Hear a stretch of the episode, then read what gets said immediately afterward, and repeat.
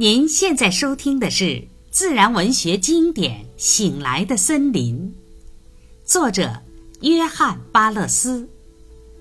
第五章，在首都之春观鸟。人们要越过华盛顿市的边界，才能置身于乡间。从乡间再走上十分钟，方能见到真正的原始森林。不同于北部那些商业大都市，这座城市没有超越其界限。未经梳理的野性的自然来到了它的门槛，甚至在许多地方已经跨进了门槛。不久后，我到达的森林荒凉而寂静。几乎很难察觉到生命复苏的迹象，但是空中却弥漫着一种新鲜的地气，仿佛树叶下有什么东西蠢蠢欲动。短嘴鸭或在林子的上方鸣叫，或在褐色的田野中走动。我长时间望着那灰色宁静的树林，但是那里毫无动静。小池塘边的一棵漆木上的肉蹄花依稀可见。拨开阳面山坡上的树叶和碎片，我发现地前才刚露出一点毛茸茸的嫩芽。水已经来了，小青蛙的叫声响成一片，从每片泽地、每个池塘都传来它们那高亢而悦耳的合唱。望着它们的一个聚集处，那一小汪死水，我发现水底有一团蛙卵。我用手捧起一大块。冰凉颤动着的胶冻。与我同行的一个年轻人想知道，它是否适合做盘中餐，或者是否可作为鸡蛋的替代物。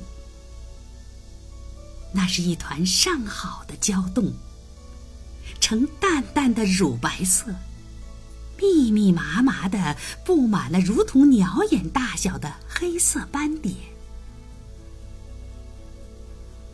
产下来时，它完全是透明的。经过八天或十天的孵化，渐渐的吸收了它们周围的胶冻，小蝌蚪就出来了。在这座城市里，甚至当商店还没有考虑好。在橱窗展示何种春装时，街道两边的白杨已经成为春天的使者。经过三月几个和煦晴朗的好天，你会突然察觉树上的变化。树顶不再显得那么光秃。如果天气依然温暖如故。一个好天就会产生奇迹。很快，每一棵树都会披上一件巨大的、挂满毛茸茸的灰色长穗的雨衣，但却看不到任何绿叶的迹象。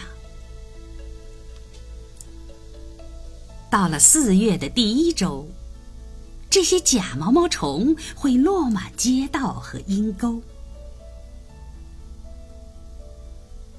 短嘴鸭与雾鹰也标志着春天的到来。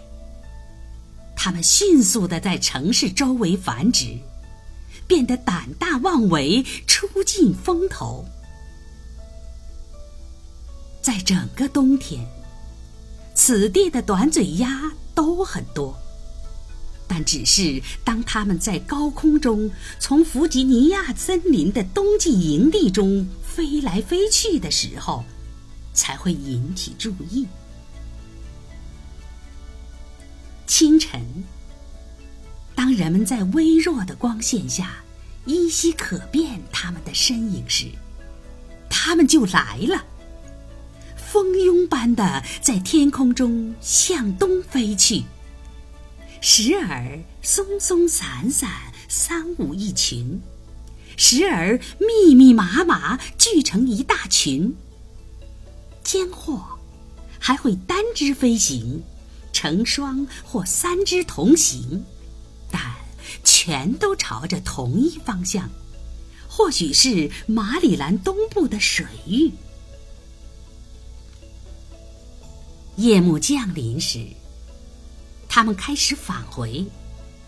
以同样的飞行方式飞向位于城东的坡马马河畔的那高高的林地。在春季，这些每日成群结队的大规模飞行停止了，鸟群解体了，群穴也被放弃，鸟儿广泛的散布于各地。似乎各地的鸟都遵循此道。人们或许会认为，当食物稀少时，那种三三两两的组合及广为分布的策略更具优势，因为少者生存的机遇更大，多者相聚则意味着饿死。然而，事实是。在冬季，食物只能够在某些特定的区域找到，比如河畔、湖畔及海边。在哈德逊河畔的纽铺北部几英里处，短嘴鸭以同样的方式飞进其冬季的营地，早晨飞向南方。